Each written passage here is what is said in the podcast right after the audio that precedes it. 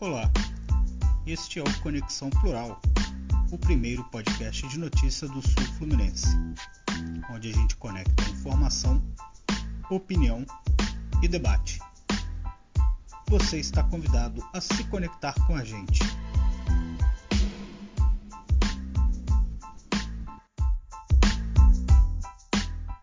Olá, seja bem-vindo, seja bem-vinda a mais um episódio do Conexão Plural, o primeiro podcast de notícias do Sul Fluminense. Eu sou o Matheus Guzmão e estou com meu amigo e jornalista Renato Natividade. Chegamos hoje ao nosso trigésimo episódio, o episódio de número 30. E como não poderia deixar de ser, vamos debater sobre a eleição nacional que sagrou Luiz Inácio Lula da Silva novamente presidente eleito da República Federativa do Brasil Vamos falar das consequências dessa vitória, das manifestações que estão acontecendo aqui na rodovia Presidente Dutra, entre outros temas. Mas antes da gente entrar na nossa pauta do dia, deixa eu dar meu bom momento para o meu amigo Renato e saber se ele comemorou bastante esse final de semana. Salve, Matheus, salve todo mundo. Prazer, satisfação sempre estar tá aqui presente. Conexão Plural, trigésimo episódio episódio de número 30 chegando para você. Um episódio especial, obviamente, né? Mas primeiramente pedir desculpas aí a todo mundo por conta da minha voz aí, eu que fui acometido por uma faringite, a famosa também conhecida como dor de garganta no último nesse final de semana, de sexta para sábado. E aí para ajudar ainda tive que gritar bastante no sábado, gritar bastante no domingo e aí acabou prejudicando um pouco mais, mas Acredito que vai dar para gravar direitinho, vai dar para a gente falar bastante sobre esse final de semana agitado, emocionante, de muita comemoração. E foi um final de semana realmente de muito êxtase. Eu acho que dificilmente eu vou lembrar, acho que não, não tive um final de semana de tanta tanta comemoração. Assim. Comemoração. Assim. Se bem que em 2019 eu comemorei bastante aquele final de semana, né? Que a gente foi é campeão da Libertadores, campeão da Libertadores e sem jogar no dia seguinte a gente foi campeão brasileiro. Né? A gente, como eu, quando eu digo a gente, eu digo nós flamenguistas que estamos em festa nesta segunda-feira, nesta semana e neste mês. Exato, vencemos o Tri da Libertadores no sábado e no domingo o presidente Lula venceu a eleição, então tivemos comemoração dupla é, nesse final de semana. Então, Renato, vamos começar os nossos trabalhos do dia. É, presidente Lula eleito com 50,90% dos votos, Bolsonaro 49,10%. Uma diferença entre os dois de pouco mais de 2 milhões de votos, né, Renato? O presidente Lula teve 60 milhões 345.999 votos contra 58.206.354 votos do Bolsonaro. Surpresa para você era isso mesmo? Esperava a eleição do presidente Lula e queria que você analisasse também os números. Foi mais apertado do que você imaginava? Cara, surpresa, surpresa não foi, né? Eu acho que eu me eu sou um cara que acredito muito em pesquisa, né? Eu acredito muito na técnica e na ciência das pesquisas. Então, o que as pesquisas estavam mostrando para mim era realmente uma eleição, né, um, uma nova eleição de, de Luiz Inácio Lula da Silva. Então, eu acreditava muito nessa possibilidade. Agora, para mim, foi surpresa realmente a diferença. Eu acreditava num placar um pouco mais próximo do que a gente teve em 2014, né, entre Dilma e Aécio Neves acabou sendo um pouco mais apertado, aliás, bem mais apertado do que 2014. Então isso acabou me surpreendendo, né? É... Você esperava ali uns 52, 48? É, eu achei que ia dar mais ou menos a diferença que a gente teve, né? De 2014, 3 milhões e meio de votos, quase 4 milhões. É, eu achei que... que ia ser isso, até porque o Datafolha de sábado deu 52,48 e o IPEC deu 54,46. Eu também esperava um pouco um pouco mais de voto aí. Então, assim, foi para mim foi uma surpresa essa diferença tão apertada. Foi a eleição mais apertada de toda a história né, da democracia do Brasil. E também foi a eleição onde se teve a maior votação para um ou outro candidato. Né? O Lula bateu recorde aí com 60 milhões de votos e agora Jair Bolsonaro tem a segunda maior votação da história com 58 milhões de votos aí. Então foram, você mostra aí que realmente o Brasil ficou bem dividido, bem é, é, polarizado. Bem engajado mesmo na campanha. engajado né? Acho que na todo campanha. mundo se engajou de alguma forma nessa campanha eleitoral. Eu estava comentando isso hoje, que a gente percebeu em ambos os lados um, um engajamento bem orgânico, né? um movimento bem orgânico de eleitores, de, de eleitores fazendo campanha para um ou para outro candidato. Né? Justamente é fruto dessa polarização que a gente enfrenta. É, mas foi assim, foi, foi bem apertado, foi, foi apertado, mas ao mesmo tempo eu achei que a virada na, na apuração aconteceu num, numa hora antes do que eu previ. Eu acreditava, eu acreditava que o Lula iria virar o placar aí na, na apuração por volta das 19 pouca, 19h30. É, eu, eu imaginava oito horas. É, acabou que a virada aconteceu bem antes, porém ela foi mais lenta, né? Depois que virou, a progressão acabou sendo mais lenta até abrir realmente essa vantagem aí de 2 milhões de votos.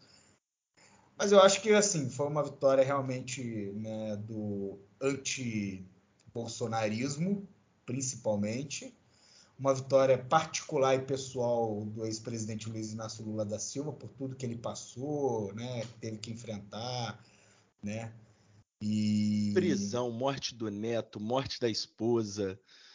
foi É, uma trajetória coisa. bem difícil aí para ele nos últimos anos, desde que ele saiu da presidência e principalmente desde que houve o, o golpe, o impeachment da, da presidenta Dilma. Então, assim, foi um processo difícil e que realmente acabou coroando, coroando aí uma vitória pessoal do ex-presidente Lula. É Só fazer um adendo, né, Renato? Antes da campanha, durante o ano, falavam que os comentaristas e jornalistas políticos de que a Dilma seria escondida na campanha do presidente Lula e que ele não usaria vermelho, né? Até depois da entrada da Simone Tebet na campanha, Simone Tebet pediu para os militantes petistas usarem branco. Chama atenção, né? Porque qu- quantos votos a Simone Tebet teve para explicar como fazer campanha um partido que elegeu seu quinto presidente agora? Mas enfim, é, o Lula foi para o debate de gravata vermelha e a Dilma participou efetivamente da campanha com discurso e ontem esteve ao lado do Lula na, na comemoração e usando a mesma roupa. Isso foi, foi muito marcante. Ela estava usando a mesma roupa que ela usou no dia que ela deixou o Palácio do Planalto, no dia que o golpe foi consumado sobre ela. E naquele dia ela deixa o discurso: Nós voltaremos para continuar esse projeto progressista. E agora realmente o Partido dos Trabalhadores está de volta. É, agora que a gente está gravando é, segunda-feira, dia 31 do 10, 8 horas e 30 minutos, há um silêncio ensurdecedor em Brasília, porque até agora o presidente Jair Messias Bolsonaro não veio a público é, falar absolutamente nada, não, não se posicionou, não para, é, parabenizar o Lula, a gente sabia que ele não ia fazer, mas enfim, não veio falar absolutamente nada ainda sobre as eleições apenas o filho dele, o 01 Flávio Rachadinha Bolsonaro, que usou as redes sociais para dizer que é a hora de erguer a cabeça e que vai. é, eles vão continuar lutando pelo Brasil. Né? Que Brasil é esse, a gente não sabe. Mas a gente ainda na expectativa para ver se o Bolsonaro fala alguma coisa, né, Renato? É, e ele deve estar bastante desnorteado, principalmente porque os principais aliados dele já se posicionaram, né? Então você tem o posicionamento do presidente da Câmara, Arthur Lira, que imediatamente ontem, após a, a decretação, né, da vitória de Luiz Inácio Lula da, Lula da Silva, já veio a público parabenizar o presidente eleito, falar sobre né, a questão da, da respeitabilidade com o resultado das urnas, né, é, sobre a questão de você, né, dessa eleição buscado, de quem foi eleito buscar uma pacificação do país. Então o Lira, ele que, né, que é o, o apoiador de primeira hora do presidente, já tomou essa atitude logo de imediato. Ele, junto com o Lira Junto e os com- milicos, são, são a base de sustentação do Ah, governo. exemplo, era o, simplesmente o líder do, do governo na Câmara, né? o deputado Ricardo Barros. Então, também deve ter sido um choque, né? uma porrada aí no, no presidente Bolsonaro, que está aí na miúda, quietinho e sabe-se lá qual que vai ser a postura que ele vai adotar. Acredito que ele vai ter que enfiar o rabo no meio das pernas e vai ter que realmente ah. falar sobre é, respeitar, ao menos respeitar o resultado das urnas e a, a opinião do eleitor, né? Acho que não vai realmente parabenizar o Lula pela vitória. E sem, dúvida, e sem dúvida nenhuma que ele vai lançar alguma, né, alguma situação aí para colocar em xeque o processo eleitoral. É, eu não sei se ele vai ter, se ele vai contestar as urnas. Eu acho que, que não, porque eu acho que se ele contestar, ele vai estar contestando a eleição, por exemplo, do seu aliado Tarcísio de Freitas em São Paulo, do Jorginho Melo em Santa Catarina, enfim. Então, acredito que essa, essa fake news, ele até deu uma, deu uma é, mudada no tema, né? Ele não estava usando muito isso. Na entrevista depois do debate da Globo, ele disse que quem tivesse mais voto levava, mas eu acho que ele vai atacar a justiça eleitoral, o Alexandre de Moraes, o ministro Alexandre de Moraes em si, é, dizendo que não houve isonomia nas decisões do colegiado que acabou atrapalhando ele a vencer a eleição. Vai, essa história da rádio que eles inventaram na semana passada, enfim, vai ter várias coisas que ele vai colocar no, balaio de gato, mas acho que ele vai continuar assim. É, é, ele vai ter que aceitar o resultado das urnas, ele vai ter que deixar o Palácio do Planalto, porque esses líderes do Centrão que dão apoio a ele, como Arthur Lira, que você citou, o Ricardo Barros, o, e, e, tantos outros ali do Centrão, Ciro Nogueira, Valdemar da Costa Neto, cara, eles têm uma, uma, um instinto de sobrevivência que vai fazer com que eles abandonem o Bolsonaro e colhem no Lula, porque precisa disso para continuar a sua sanha de poder, de grana. Então, assim, uma hora ele vai vir a público, o que ele vai falar, a gente já espera mais ou menos, mas pode espernear à vontade, que não vai dar em nada ou o máximo que pode dar, igual a gente está vendo aqui agora, é o fechamento da Dutra, né, Renato? É, eu acho que vai. Né, eu acho que o problema do silêncio dele é que, de certa forma, acaba meio que indiretamente incentivando esses malucos que estão aí na, na rodovia, nas rodovias aí do, do Brasil afora, principalmente aqui na rodovia Presidente Dutra, pedindo intervenção militar no processo eleitoral, auditoria do, do Exército nos resultados das eleições. Então, é, eu acho que esse silêncio dele serve para isso. Acredito eu que na hora que ele vier a público, né, é, né, e dizer que realmente respeita o resultado das eleições, isso também vai acabar sendo um balde de água fria nos, nos caminhoneiros que estão na, parados aí na rodovia e não duvido nada que eles vão se dizer traídos, inclusive, pelo ah, presidente Bolsonaro. Sim. Não, eles, muita dessa galera vive num mundo paralelo. Não sei se você lembra umas manifestações que teve em apoio ao Bolsonaro e em Brasília um vídeo de um caminhoneiro chorando, dizendo que o Bolsonaro acabava de decretar estado, estado de sítio. Tipo, que nunca existiu, nada. Mas ele chorava copiosamente. Assim. Vivem num mundo paralelo. Um amigo meu hoje disse assim, é, tem que parar mesmo, né? Porque. E o medo de perder o auxílio caminhoneiro? É. É, então, é esses absurdos que a gente vai ver, né? Provavelmente não, não vai parar por aí. Eu acho que não. A gente vai ter outras, outros tipos de manifestações, não sei se de caminhoneiro ou de algumas outras classes aí, ou até mesmo somente dos eleitores mesmo que vão ficar, estão já insatisfeitos com, com o resultado da eleição vão tentar de alguma forma tumultuar o nosso dia a uhum. dia uhum. aí a partir de hoje, a partir de agora, né? Eu acho que, que chama... assim, esse processo de transição de governo até janeiro, eu acho que vai ser um processo muito difícil, porque eu acredito que a gente vai ter realmente muita gente querendo atrapalhar a vida das outras pessoas e querer causar algum tipo de tumulto aí na nossa, no nosso país. É, não tenho dúvida disso, que muita, muita bagunça ainda será feita, mas uma certeza eu tenho que eu acho que vai ser um grupo pequeno. Tá? Não acho que vai ter apoio igual, igual já teve em outros momentos. Afinal, agora é cada um para o seu canto, amigo. E quem dava base, é, como eu disse, né? Quem dava sustentação para que muita coisa acontecesse, Agora já não vai dar mais, inclusive, inclusive militares da ativa que querem continuar com seus carguinhos civis, porque eu adoro isso, né? Militar de ativo que quer cargo civil. É, cara, vai todo mundo vai querer ali sua brecha, cara, vai querer estar tá junto com o Barba, não tem jeito. E isso vai refletir nesse período, né?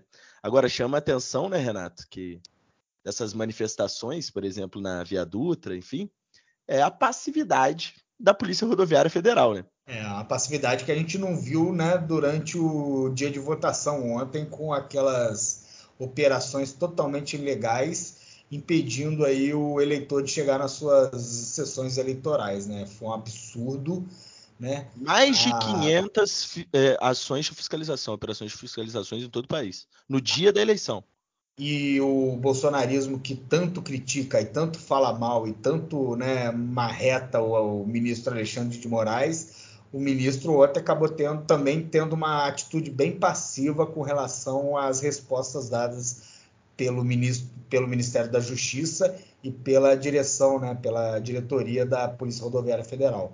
Então foi um absurdo que aconteceu sem que medidas né, de fato fossem tomadas. É, isso ficou nítido que era para atrasar realmente, atrapalhar o processo eleitoral e atrapalhar né, a vida dos eleitores, principalmente dos eleitores Sim. do Lula. É porque foi no, a, a, principal foco dessas operações foi no Nordeste. E aí você não vê a Polícia Rodoviária Federal, por exemplo, hoje atuando para realmente liberar o trânsito, o tráfego nas rodovias, né? Provavelmente é porque estão cansados do dia de trabalho que tiveram ontem, né? Só pode ser. só Trabalharam só, muito ontem e hoje só isso justifica, né? Eles estavam mais preocupados com o pneu careca no dia da votação do que estão preocupados em liberar rodovias, né? E tem um vídeo que está rolando nas redes sociais, esse vídeo é de Santa Catarina, que é um policial federal chegando nos manifestantes, aí os manifestantes o questionando o que, que ele estava fazendo ali, ele, não, não, nossa ordem é só para acompanhar, não é para fazer nada com vocês, aí o povo comemora e tal. É isso que se tornou a, as instituições a, no país, né, cara? É uma deterioração. A jornalista Vera Magalhães publicou agora, né, início final da tarde, início da noite, uma notícia dizendo que né, a Polícia Rodoviária Federal já sabia desses movimentos dos caminhoneiros desde o dia 24 de outubro. Né? Rebatendo então a versão oficial da Polícia Rodoviária Federal de que os protestos são insurgentes, né? Mas, segundo a jornalista, é um movimento programado, né? Bem antes aí do segundo turno e foi feita a convocação, né, extraordinária aí através dos meios de comunicação que eles tanto usam, né, Telegram, WhatsApp, grupos aí, é, muito utilizados pelos caminhoneiros. E que a Polícia Rodoviária Federal então já estava ciente e não se preparou e não se programou para isso. É, então, mas não é que não se preparou e não se programou, né? Ela realmente não quis fazer porra é, nenhuma. Lavou as mãos, né? É, é. Ah, deixa é tocar o terror aí. Deixa já, tocar o terror. Já né? perdemos mesmo, então é isso. Você citou a Vera Magalhães, o que a Verinha deve estar feliz, hein? Ah. Também, Nossa né? senhora. Até eu ficaria. Até é. eu feliz, imagina ela. É. Vamos aguardar agora como será é, a montagem do governo Lula, né? Muitos Só nomes aí. Oi, Só para confirmar a informação, né? A rodovia Presidente Dutra ela já está parada há 15 horas. Né, chegou a ter mais de 20 quilômetros de congestionamento. Tá bastante. Parece que liberaram ônibus, ambulância e carro com idoso ou criança. Isso aí, mas não tem nenhum ainda movimento de desbloqueio, não. Parece que essa situação ainda vai durar aí pelo menos até amanhã. É, até o prefeito de Barra Mansa, Rodrigo Ladrabi, um bolsonarista assumido, publicou pedindo para que os manifestantes né, abram espaço lá para o pessoal poder circular, porque é logo no acesso à cidade. Né? Falando em, Rodrigo Ladrabi, só para dizer que ele se posicionou a favor do Bolsonaro e o prefeito de Volta Redonda, o Neto, disse que não estava preocupado com a eleição nacional, que qualquer um poderia ganhar, que fizesse o melhor para Volta Redonda. Essa aspa para mim foi muito forte. Não estou preocupado com essa eleição. Então, bem democrático. É, bem democrático, em cima do muro, não quer se dispor com ninguém, sabe que a cidade de Volta Redonda ela está totalmente dividida, o resultado da eleição mostrou isso, né? ficou bem dividido, cerca de 51% aí para Bolsonaro, 48, quase 49% aí para Lula. Foi uma das... De novo, né? De novo Bolsonaro na frente. Foi uma, uma das cidades aí onde realmente teve uma divisão mais latente. E aí ele, hum, provavelmente para não querer se indispor com nenhum dos lados, achou melhor não se posicionar a favor de nenhum dos dois. É. E aí eu mantenho, me mantenho bem aí com né, todos os perfis de eleitores aí já visando uma reeleição em 2024. Mas como dizem, né, quem não tem lado não tem aliado, quem fica em cima do muro leva a pedra dos dois lados. Então, acho que era importante a sua manifestação, até porque o Neto já foi aliado do presidente Lula, inclusive com, em campanha, indo em São Paulo tirar foto com ele, quando o Lula estava fazendo tratamento, estava com câncer, estava só de bigode, careca. Então, a foto do Neto com ele em 2000, na eleição de 2012. Né? Enfim, me pareceu um pouco ingratidão de um lado, mas enfim, né? cada político tem sua maneira de fazer campanha. Mas, Renato, me parece agora o Lula vai descansar. O presidente Lula foi para a Bahia, ficará três dias com a sua esposa Janja e deve retornar às agendas oficiais na quinta ou sexta-feira. E durante a semana deve ser anunciado o coordenador de transição da campanha, quem irá tocar essa transição. É, muita gente dizendo que o Alckmin tocaria, né, o vice-presidente eleito geral do Alckmin. Eu acho que seria o melhor nome. Quatro vezes governador de São Paulo, alguém que conhece a máquina pública. Lógico que o PT também vai ter gente dele lá. É, Luiz Mercadante, que foi coordenador do plano de governo, Gleisi Hoffmann, que foi coordenador geral de campanha, Edinho Silva, que foi coordenador de comunicação. Fernando Haddad, que perdeu em São Paulo, então deve ser agora uma figura importante para o Lula, vai ser ministro com certeza do Lula. Mas enfim, a gente vai agora na especulação para saber quem serão os ministros, como será essa transição. Mas acho que cada vez fica mais claro, pelo menos pelo discurso do Lula, que nesse não vai ser um governo do PT, né? Vai ser um governo mais amplo de transição de um período sombrio para um futuro melhor, talvez, pelo menos com mais diálogo. Então, tipo, Simone Tebet deve ser ministra, enfim. Ah, é, o, o, o, governo, ele, o PT, ele tem que entender justamente que ele realmente tem que fazer agora um governo não petista, em sim um governo de frente ampla de centro-esquerda. Né? Se ele vislumbra obter algum, algum sucesso lá já em 2026, né, quando teremos novas eleições presidenciais. É, tem, tem, tem, um problema para governar. O Brasil está num estado ingovernável, cara. Assim, é, é e, e, vai faltar dinheiro no ano que vem. O orçamento, a lei de diretrizes orçamentárias enviada pelo presidente Jair Bolsonaro e o Paulo Guedes para ser analisado pelo Congresso, é um horror, cara. Corta, tipo, 90% da farmácia popular corta não sei quanto de educação. Não precisa. E aí, se esse orçamento for aprovado para o ano que vem, o Lula tem que governar com ele. Então, assim, é, é, são momentos muito difíceis, realmente. Menos mal que o, o, orçamento ainda não foi aprovado, né? Então, dá tempo ainda de você ter algum tipo de movimentação política, né? É, parece que o, o, PT já escalou aí um, um nome para tentar ajudar nessa articulação, que é o de Wellington Dias. Né? Ex-governador. Né?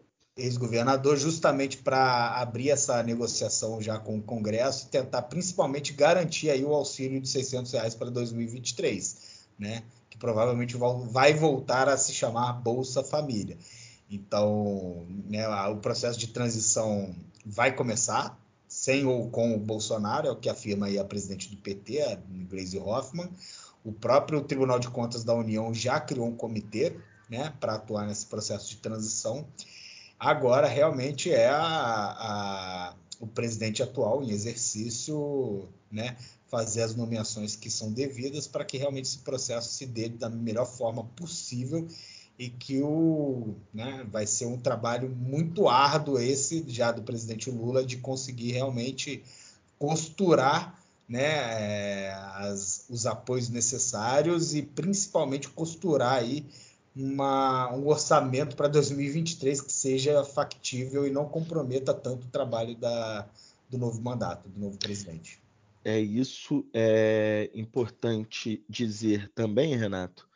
É, eu vi muitos analistas falando sobre tipo Tarcísio de Freitas ter vencido em São Paulo, um bolsonarista, é, que o Congresso é muito bolsonarista.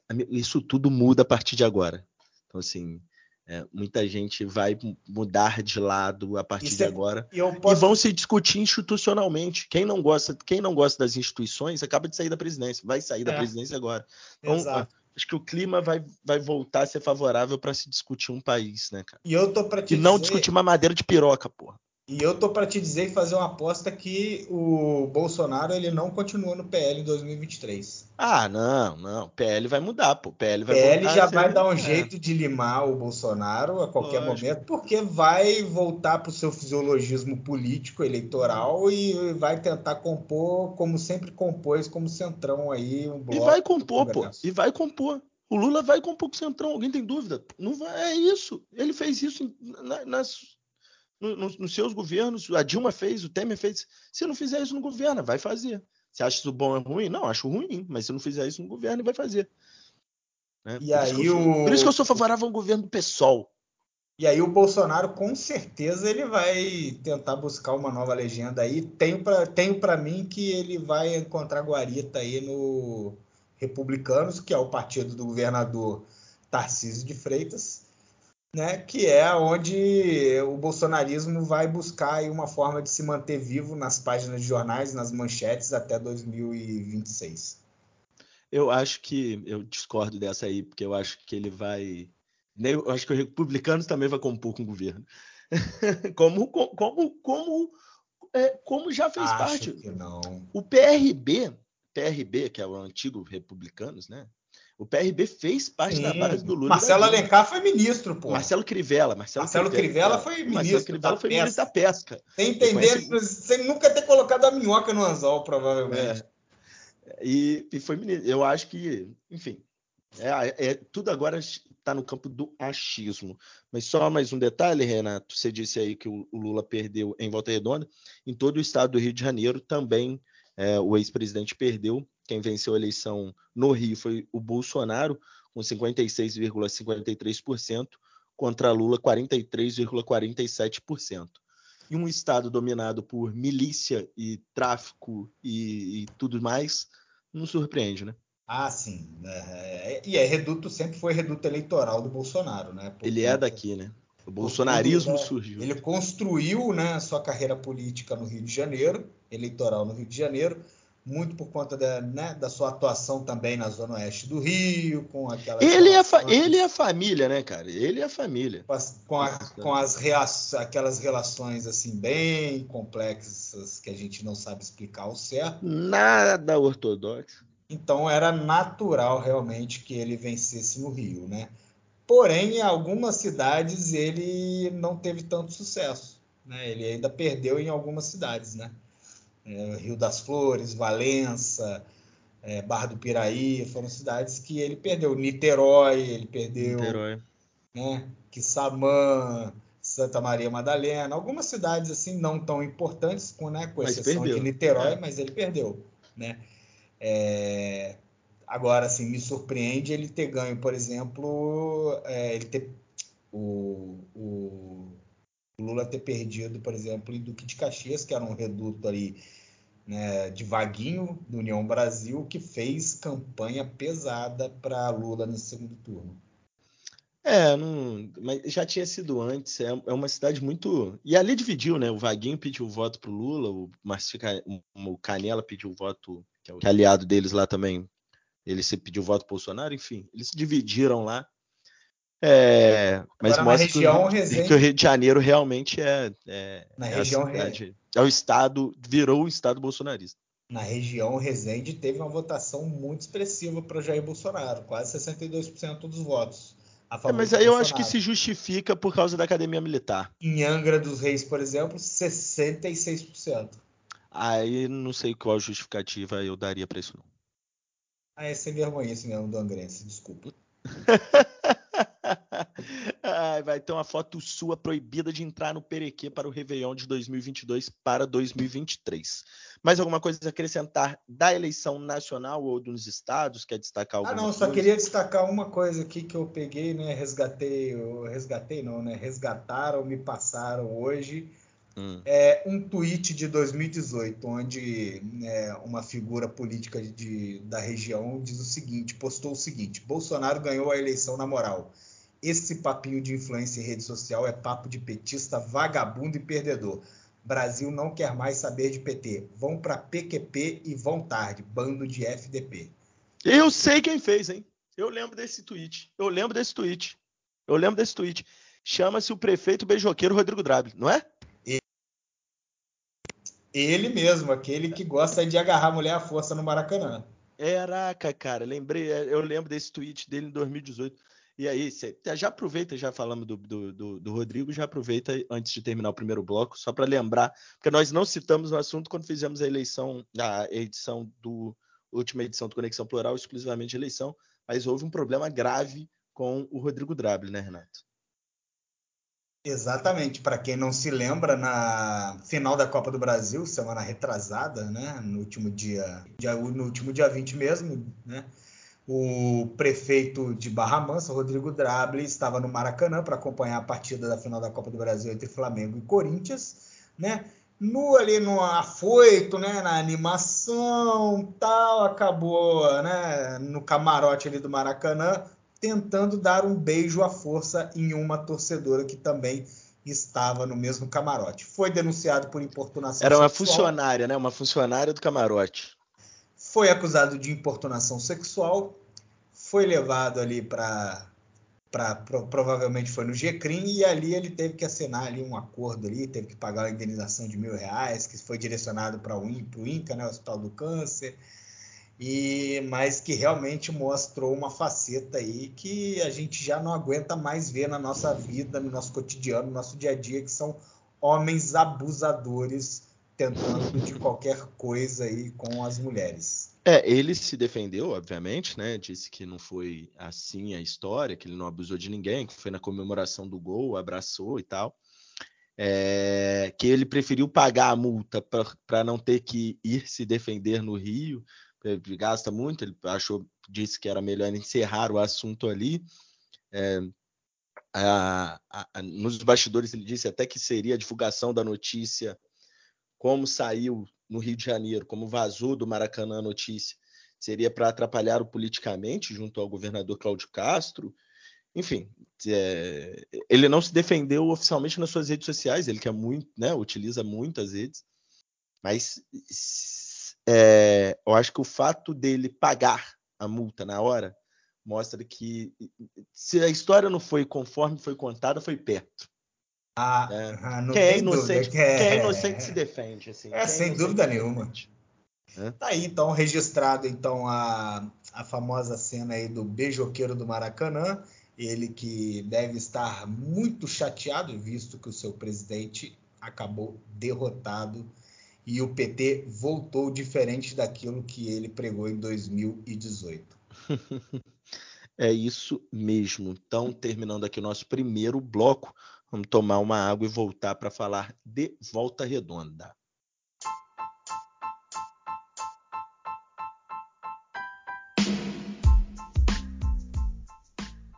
Voltando aqui com o nosso Conexão Plural para o nosso segundo bloco aqui do nosso trigésimo episódio. Renato, vamos falar de reforma da Rua 33, né? A gente citou, eu acho que nos episódios, os dois, três episódios é, passados, que uma nova licitação para a obra de reforma da Rua 33, principalmente o de seu calçamento, foi lançado novamente após a empresa que tinha vencido a licitação abandonar né, a obra.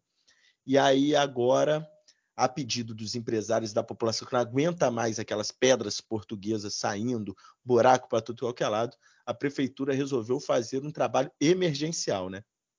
E é um servicinho bem bonito que estão fazendo lá, né? Estão simplesmente metendo concreto em todas as calçadas que estavam com, com buracos, calçadas que tiveram, né, precisaram ser abertas aí para né, para melhoria de tubulação, esgoto, água, que né, precisou fazer uma reforma a prefeitura abriu a calçada para fazer alguma alteração ali. E com isso uhum. ficou aberto, né? A situação das calçadas ficou bem difícil, bem periclitante, né? Lojista reclamando, transeunte reclamando, estudante reclamando, trabalhador reclamando, então ninguém estava aguentando mais aquilo, então de forma emergencial a prefeitura está né, tá concretando as calçadas da 33 até que realmente a nova licitação seja efetivado o contrato assinado e a nova empresa responsável pela reforma das calçadas da 33 assuma a obra imediatamente e comece a tocar o projeto adiante. Mas assim, tá ficando feio, mas infelizmente é uma necessidade aí que tá que precisou ser. Né... É, é a, obra, a, a, obra tá, tá realmente assim, porca. Foi, teve até uma matéria essa semana no jornal aqui falando sobre isso. Assim, não tá legal, não tá, tá concretando, mas enfim, agora não tem outro caminho a não ser esse, pelo menos é, até a nova licitação ser feita. O prefeito Neto deu uma entrevista falando sobre esse caso lá no Dário de Paula, e ele disse que o objetivo ali também vai ser vai ter ser que um dos objetivos vai ser fazer ali a mesma coisa que fizeram na Amaral Peixoto, com a fiação passando por baixo da terra. Então, assim, vai ser uma obra complexa e demorada, mas que realmente não tá legal é, essa, essa obra ali de concretagem do solo e assim, parece que não vai durar por muito tempo, né? Não, e assim, cara, isso demonstra uma total falta de planejamento, de sei lá, é no mínimo realmente uma falta de, de, de preparação. Eu acho que é, não se pode, por exemplo, né, quebrar, sair quebrando as calçadas sem realmente ter um planejamento já definido, alguma coisa já definida em relação à conclusão da obra, né? Infelizmente é, isso aconteceu. Eles Agora, né, é. a população está sofrendo e estão né, tendo que fazer de forma emergencial uma obra bem feia e né, descaracterizando totalmente a Rua 33, que é aí uma das ruas mais né, tradicionais aí da cidade de Volta Redonda. E talvez o metro quadrado mais caro da cidade. É, assim, a, a justificativa, né, como foi de que a empresa não teve como cumprir, né? Queria ganhar mais, tirou pedras portuguesas. Eu quero saber também para onde estão indo essas pedras portuguesas, né? Dizem que lá para a fábrica de bloco, mas é muito bonito e poderia ser utilizado em alguma área pública melhor visitada, né? Talvez, talvez, talvez essas pedras vão acabar parando lá na área onde vai ser construído no, o monumento do Arigó. Então, então, essa ótimo gancho para a gente entrar nessa questão do monumento da Arigó, que a gente divulgou aqui, né? Falamos sobre esse tema da construção de um monumento do Arigó orçado em quase 4, quase 5 milhões, né? 4 milhões e 700 mil reais, ao preço da licitação que ocorre nessa sexta-feira, dia 4, portanto, é, no final dessa semana tem a licitação para contratação da empresa para construir um monumento com mais de 30 metros de altura em homenagem aos Arigós, que eram aqueles trabalhadores que ajudaram na construção da usina Presidente Vargas, vindo de Minas Gerais. Enfim, Renato, é, desde que a gente falou aqui, muita coisa aconteceu, muita polêmica aconteceu falando sobre o tema, e o prefeito Neto teve que escalar o seu líder de governo na Câmara de Vereadores, o vereador Vander Tempone, para ir numa reunião com os moradores do Fazendinha, junto com o vereador Rodrigo Nós do Povo, para justificar a criação do monumento de 4,7 milhões, é bom lembrar. Não tem justificativa, isso, cara. É, a justificativa seria que isso levaria para o bairro, né? A, é, infraestrutura, levaria turismo, levaria que seria o comércio, quem tem pequenas coisas, iriam vir outros benefícios, enfim. É, fato é que pegou muito mal a construção de um monumento de 4,7 milhões numa área carente da cidade, onde tem reclamações que vão de transporte público, a educação, passando pela saúde pública, né? Pegou muito mal. E, e assim, me admira é, o projeto ainda seguir adiante, sem realmente uma intervenção mais enérgica da Câmara Municipal, né? E sem uma... Ah, mas a Câmara não tem muito o que fazer nesse caso. Né? Não, e sem realmente também é a, não, a Câmara pode, ela pode tomar medidas né, que não sejam né, não só administrativas, né? Ah, qual medida? Procurar, por hum? exemplo, o Ministério Público. Ah, sim, é, o Ministério Público para pedir, sim, é, Tá, ok. Né? Porque, é porque, só para deixar claro, ela não tem o poder de barrar, né? Você falar, você não vai fazer essa licitação. Não, não mas ela poderia justamente né, notificar o Ministério Público para que realmente uh, alguma coisa pudesse ser feita. Porque, cara, não me entra na cabeça uma área tão carente como você mesmo falou, de pô, mal se tem ali escola, posto de saúde funcionando, professor com, na, atendendo as crianças na escola, né, um CRAS com realmente projetos que ajudem a população local. E aí você vai constrói um monumento de 5 milhões de reais, praticamente 5 milhões, sem qualquer garantia de que aquilo realmente, de fato, vai levar infraestrutura e benefício para a comunidade. É, a Câmara de Vereadores aprovou um requerimento, né? O prefeito Neto terá que responder um prazo de menos de, de um mês, né? Mais ou menos 20 dias, de onde, qual, qual vai ser a fonte de recurso a ser utilizada pela, pela prefeitura para a construção desse monumento, né? Se vem de emenda parlamentar, se não vem, se vem do ministério, como vai ser feito esse remanejamento, se ele vai ter que tirar verba de algum lugar e o motivo da construção ser lá na torre de TV do bairro Fazendinha. Mas é, eu ainda acho que muita água vai rolar debaixo dessa ponte aí. Pô, é a mesma coisa que eu querer colocar uma cortina bonita na minha casa que tá sem porta e sem janela e sem telhado. É, o, o que eu gostei, assim, achei pertinente da reclamação de muitos moradores, né, de lá do, do, do, Fazendinha, principalmente nas redes sociais, era essa discussão do tipo, a gente tem outras prioridades. E o detalhe, o Fazendinha não é um bairro, né? Houve um pedido para que Fazendinha virasse bairro oficialmente, e o prefeito Neto não autorizou, né, vetou esse projeto de lei, dizendo que a prefeitura estava em crise financeira. E agora a gente vê que, que essa crise não é tão crise assim, né? É, alguma coisa, alguma coisa de errado não está certo nessa, nessa questão. Tem, é, mas, tem algo errado que não está certo. Mas eu acho que realmente cabe aí uma, uma atuação um pouco mais enérgica da Câmara Municipal, né, dos vereadores. Fica aí, a gente tem vereadores ouvintes aí do, do nosso Conexão Plural. Fica de realmente buscar outras formas aí de, de tentar né, ver realmente se isso realmente é uma prioridade, se isso de fato vai levar algum tipo de benefício para a comunidade.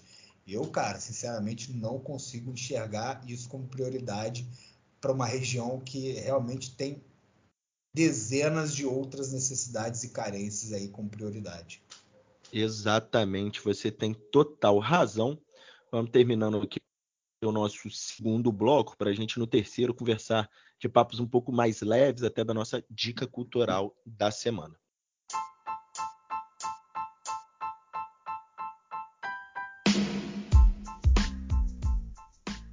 voltando com o nosso terceiro bloco, Renato, vamos falar de política né, novamente, só porque a gente citou aí volta redonda. A gente também falou no nosso programa passado que a Câmara aprovou um projeto de lei de autoria do vereador Rodrigo Furtado, garantindo aí a gratuidade no transporte público de passageiros de Volta Redonda no dia da eleição, para facilitar a ida né, e o comparecimento dos eleitores nas suas sessões eleitorais foi uma medida tomada por diversos governadores e prefeitos, né? O prefeito lá de, do Rio de Janeiro que puxou isso, o Eduardo Paes. Cerca, cerca de 300 Mas, municípios do Brasil, né, garantiram, né, ofereceram é gratuidade é no transporte. É muito município e Volta Redonda não foi uma delas, né? O prefeito Neto simplesmente ignorou o projeto da Câmara, ele estava no prazo dele, ele não precisava ter sancionado legalmente ali, sentou em cima do projeto de lei e isso acabou passando infelizmente, né? E a gente vê que a cidade teve um número de abstenção de mais de 20%, né, Renato? É, a gente teve no primeiro turno uma abstenção de 20%, 20, 20,40% de abstenção no primeiro turno e no segundo turno, na verdade, no primeiro turno foi 20,40 e no, no, no, segundo turno foi 20,50, ou seja, teve um pouquinho de aumento aí de abstenção, mas foi um número que talvez pudesse ter equilibrado um pouco mais a votação na cidade, né? Mas, assim, eu acho que o, o mais importante é o porquê de não é, validar um projeto de lei que seria benéfico para as pessoas, para a população. Então, eu acho se é achismo, tá? Que não faria tanta diferença no número de abstenção, a, a, gratuidade ou não, né? Porque normalmente aqui em Volta Redonda a gente vota muito perto, né? Do, sessões eleitorais são muito casa. A gente tem mais de 305 sessões eleitorais. Então, né? assim, é muita coisa e, assim, não sei se faria tanta diferença. Mas mas era simbólico que isso acontecesse. Era simbólico, era, era mostrar um respeito à democracia e um respeito com que as pessoas possam ir votar. Ah, não tem dinheiro para o município bancar. Gente, as empresas de transporte público de passageiros estão recebendo ajuda financeira, subsídio financeiro para continuar com o seu serviço. Outro ponto, há um monumento de 4,7 milhões. Então, assim, tem dinheiro. Tem né? dinheiro. Não fez porque não quis. Não teve a boa vontade. Dinheiro tinha, faltou boa vontade. Então, assim, fica aí realmente uma mancha aí nessa, nessa questão da, da gratuidade né, do transporte público. Né? O prefeito ele poderia sim ter seguido aí uma, uma, um desejo da população, que sem dúvida nenhuma era um desejo da população, né? a gente viu isso, e realmente também uma medida tomada aí pelos representantes da população, que são os vereadores. Então... Exato, né? Exato. Ainda tinha um respeito a isso a uma Câmara Legislativa que aprovou, né? Uma lei sobre o tema. É, você tem total razão, Renato. Mas vamos continuar acompanhando, né? Vamos ver como que a Câmara vai reagir, se vão falar alguma coisa sobre isso, e a gente traz na próxima semana. A gente sempre termina o nosso programa, nosso penúltimo tema normalmente é futebol e a gente fala de Volta Redonda Futebol Clube. A Volta Redonda não está jogando, então nós vamos falar de Clube de Regatas do Flamengo, tricampeão da Libertadores, Renato. Quem diria, hein, cara? Quem diria que você iria ver o Flamengo tricampeão da Libertadores? Rapaz. A gente que teve que aguentar negreiros, quase rebaixamento. Joel Santana entrando como técnico para salvar o, o, time em 10 rodadas. Várias vezes isso acontecendo. E hoje a gente está aqui comemorando, comemorando o tricampeonato do Flamengo da Libertadores. É, é rapaz. Tetracampeonato como... da Copa do Brasil. Do Brasil. Lembrar como tudo aconteceu, né? Quando o Flamengo né, elegeu uma diretoria com o presidente Eduardo Bandeira de Mello, que hoje é deputado federal eleito pelo Rio de Janeiro, né? E aí época de vacas magras, contratando jogador ruim porque não tinha dinheiro, contratando Val para jogar de volante. Hernani Brocador era craque Val, Bruninho, Val que era pedreiro, né? Caramba, né? sem desmerecer os pedreiros, mas o cara porra, não era jogador de futebol. Não era jogador de futebol pro Flamengo, né? Não, mas enfim, depois não jogou em lugar nenhum. Era aquilo que a gente podia ter naquela época. E o Flamengo conseguiu aí durante os anos, a partir de 2013, né? É a diretoria foi em 2012, a partir de 2013, uma reestruturação financeira que faz o Flamengo ter aí uma boa gestão e, e um excelente time de futebol. Cara, terceira final de Libertadores do Flamengo em quatro anos. Né? Nesses quatro anos, o Flamengo ganhou duas Libertadores, dois brasileiros, é, Recopa, Supercopa, três cariocas, é, uma Copa do Brasil, enfim, é um time fantástico. Agora tá marcado te, na história. Agora eu tenho que te confessar o seguinte: eu assisti o jogo do Flamengo no sábado, meio de salto alto. Te confesso Muito. que eu te confesso que eu estava mais apreensivo e mais preocupado com a eleição de domingo do que com a vitória do Flamengo no, no sábado, que para mim já era favas contadas. Rapaz, sem, sem qualquer dúvida, eu assisti com um salto alto, tipo, como se fosse um salto de é, passarela, sei lá como que falei, que desfile dos outros aí, de tão alto que era o salto. Porque assim, eu estava muito tranquilo e muito, como você também disse, muito mais ansioso para a eleição, né? Tanto que no intervalo do jogo eu lembro que eu peguei o celular para entrar no, no Globo.com para ver o resultado do, das pesquisas IPEC e Datafolha que saíram seis horas. Assim, eu, no intervalo de uma final de Libertadores, eu tinha acabado de fazer um gol, eu consegui lembrar de entrar no, no site do jornal para ver como estava. E ainda falei com os outros, falei, ó, oh, Datafolha deu tanto, IPEC deu tanto. Mas tá aí, eu acho que é assim, é uma, é uma geração vitoriosíssima. Pô, eu tô super satisfeito, super feliz com o Flamengo. Agora, uma coisa a gente tem que ser, tem que ser dita, né? Como que deve estar tá difícil e ruim de ser vascaíno, tricolor e botafoguense ultimamente. Paz do céu, isso é verdade, cara. Dá até... E o Vasco vive um drama, pessoal, como é de praxe, porque o Vasco tem risco de não subir, joga sua vida no último domingo, no próximo domingo contra o Ituano, e se perder, tá fora. É, precisa de um empate, né? Vai jogar pelo é, empate. É, precisa de empate. Porém, é, vai enfrentar o Ituano na casa do adversário e o Ituano simplesmente tem a segunda melhor, né? A segunda melhor é, campanha do retorno da Série B. Ou seja, vem embalado, né? mordendo todo mundo e assim, quer porque quer, porque vai ser a sua primeira, seu primeiro acesso à Série A. Então, assim, o Vasco, ele realmente ele vai ter que jogar a vida, a alma e jogar aquilo que ele não jogou esse ano para poder garantir aí esse acesso para a Série A, essa volta aí para a primeira divisão. Vai ser um jogo, e vai ser um jogo bom de ver. Eu confesso que eu tô. É, eu gosto desse tipo de jogo. Eu tô muito é, propenso a assistir. Então, mas é bom, é porque a gente é mau caráter. Jogo que é pensando assim, é, é, jogo muito pesado, pegado e tal, é, é, legal de assistir quando você não, não torce para ninguém, né? Então, tipo Sim, assim, pô, eu lembro, eu lembro de ter assistido a Batalha dos Aflitos, que foi um puta jogo. A Batalha dos Aflitos foi um caraca, foi um senhor jogo. E eu lembro que eu tinha, nesse dia, na, na, na Batalha dos Aflitos, eu tava indo jogar bola lá no Capitólio, em Pinheiral, né? Acabou o jogo, a gente ficou vendo o jogo, a Batalha dos Aflitos no, no, na televisãozinha do barzinho que tem lá no, na beira do campo. Então, porra, foi um baita do jogo. Você, na verdade, nessa época, você já jogava no veterano? É, já, eu já estava quase beirando, né? O veterano, né? Já estava já com o pezinho lá. É. Porque ó, você tem algum problema? Você tem algum preconceito com quem joga no veterano? Não, jamais, nenhum. Era só para saber a sua idade real. Então tá é... aí, Flamengo, tricampeão da Libertadores, tetracampeão da Copa do Brasil, papando todos os títulos possíveis. Deve estar tá aí sendo difícil torcer contra o Flamengo. E sem dúvida nenhuma aí vai ser ainda, a gente ainda vai ter aí né, várias outras conquistas por vir. Lembrando que o Flamengo joga provavelmente em janeiro a Supercopa do Brasil e também a Recopa Sul-Americana contra o Independente Del Valle, dois jogos aí para decidir quem realmente é o maior campeão das Américas de 2022. É isso aí, Renato. Vamos partir para a nossa dica cultural. O que, que você separou para a gente? Minha dica cultural é nada mais, nada menos do que Milton Nascimento, Bituca, que completa 80 anos. Então a minha dica cultural vai para o Escutem documentário. Bituca, né?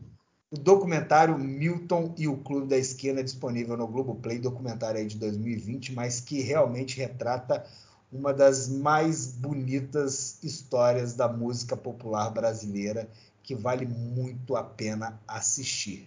Né? Lembrando que o Milton Nascimento tá parando, né? Dos palcos, diz que vai abandonar os palcos, né? É, assim, a gente vê que ele realmente já está com uma série de dificuldades, tal, é verdade. loucuras de, de locomoção. Então, 80 anos, né, de uma história, de uma trajetória linda.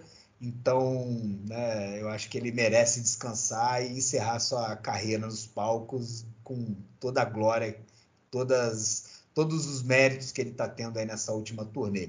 Então, quem puder assistir Milton e o Clube da Esquina, disponível no Globoplay. São seis episódios aí contando aí um pouco desse movimento musical que realmente tanto contribuiu para a arte, para a cultura brasileira.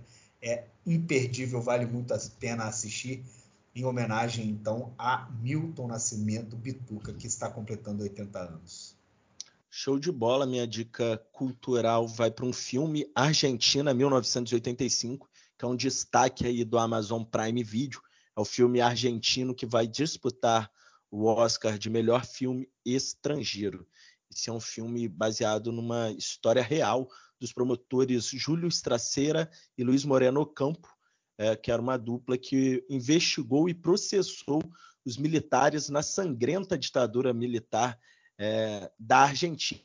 Né? A Argentina conseguiu punir seus ditadores, levaram os seus ditadores a, a, a, julgamento e a prisão. Então, conta a história desses promotores. O destaque do filme é o grande ator Ricardo Darim, né? popular ator Ricardo Darim. Sensacional. É um dos maiores atores do mundo, um ser humano que aparenta ser é, é, maravilhoso também. Enfim, está lá no Prime Video, Argentina 1985, contando aí o julgamento dos milicos argentinos. Ai, se o Brasil não tivesse anistiado esses militares, tivesse colocado todo mundo atrás das grades, de repente a gente é. não teria vivido o bolsonarismo. É, sem dúvida nenhuma. Era uma fase da história que realmente a gente poderia ter contado de outra forma. Infelizmente, não foi. E é importante, né? É importante isso, porque um povo sem memória é um povo sem futuro, então esses filmes são importantes também para marcar algumas épocas, né? Sem dúvida nenhuma. Sem dúvida Então, nenhuma. Vamos terminar no nosso programa pedindo para a galera nos seguir lá no arroba Conexão Plural, nos acompanhar aí nas redes sociais. Escolhe a música então, Renato, já que você deu a dica do Bituca, vamos terminar com o Milton Nascimento. Né, lembrando aí todo mundo, então, realmente de nos seguir, arroba Conexão Plural lá no Instagram e no Facebook. Agradecer a todo mundo aí, pedir aí desculpa e paciência aí com a minha voz. Hoje realmente foi um pouco mais complicado, mas é, a vontade de realmente falar com vocês, falar com todo mundo, e principalmente por ser um episódio mais do que especial, no momento mais do que especial, né? A vitória do ex-presidente Lula e a gente né, caminhando para se ver livre do, talvez de um dos períodos mais obscuros aí da nossa história política, talvez, sim, de fato da, da história recente, sem dúvida nenhuma, a mais obscura e a mais difícil. A página infeliz de nossa história. Mais Então, uma. sim. Então, eu fiz questão de poder estar aqui gravando com vocês e partilhando um pouco dessa nossa alegria e nossa felicidade com o resultado das eleições de ontem, deste domingo, aí que devolveu ao nosso país um pouco mais de esperança e humanidade. Então, para encerrar, minha dica, né, a minha sugestão é a música Coração Civil de Milton Nascimento, que reflete um pouco, né, é, de um Brasil de esperança, de um Brasil melhor, de um país que realmente se respeite, onde todo mundo se respeita e todo mundo caminha junto para fazer né, realmente um Brasil mais amoroso e mais respeitoso para com todo mundo.